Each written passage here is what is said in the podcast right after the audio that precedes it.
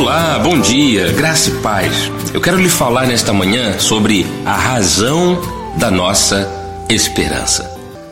Eu quero dizer que o livro de Romanos, no capítulo 10, versículo 17, diz assim a palavra de Deus: E assim a fé vem pela pregação, e a pregação pela palavra de Cristo.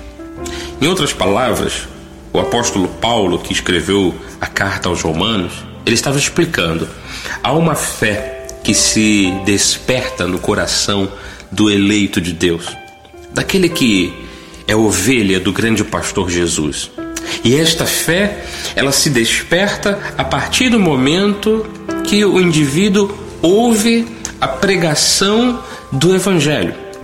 É o que muitas igrejas fazem anunciam a Cristo, anunciam o Evangelho, e por isso, quando alguém é convidado a ir a uma igreja e ouve um pregador, na maioria das vezes o que acontece é que o coração desta pessoa se desperta para a fé.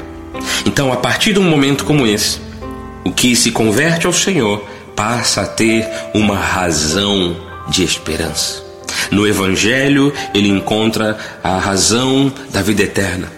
No Evangelho, ele encontra respostas para um monte de questionamentos. Não para tudo, mas ele encontra caminhos, ele encontra solução. No Evangelho, nós encontramos calmaria para o nosso coração. Então é disto que eu quero lhe falar e que você tenha é, convicções no Evangelho quanto a isto, a ter uma razão de esperança da vida eterna, do futuro, de uma vida melhor que a mensagem de Cristo ocupe lugar no seu coração e te desperte para a fé. É importante que você demonstre o seu amor e aprenda a demonstrá-lo através de uma vida comum com os seus irmãos. Você não tem uma igreja para participar? Escolha uma boa igreja. Siga a Bíblia Sagrada. Procure uma igreja. Eu tenho certeza que você vai se sentir muito bem.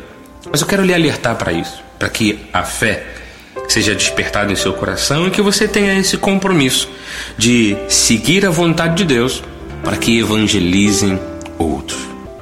Eu vou orar por você. Eu vou orar em nome de Jesus.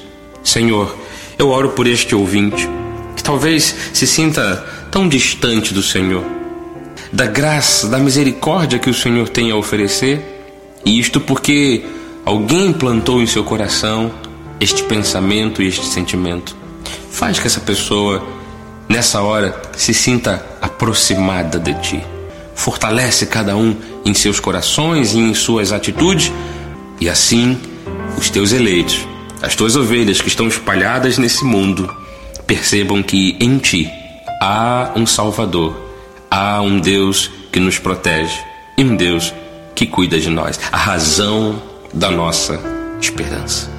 Eu oro em nome de Jesus. Amém. Graças a Deus. Este programa é uma realização da Igreja Cristo Vive em Campo Grande. Aqui na comunicação, Bispo Marlos Galvão. Graça e paz. Tchau, tchau.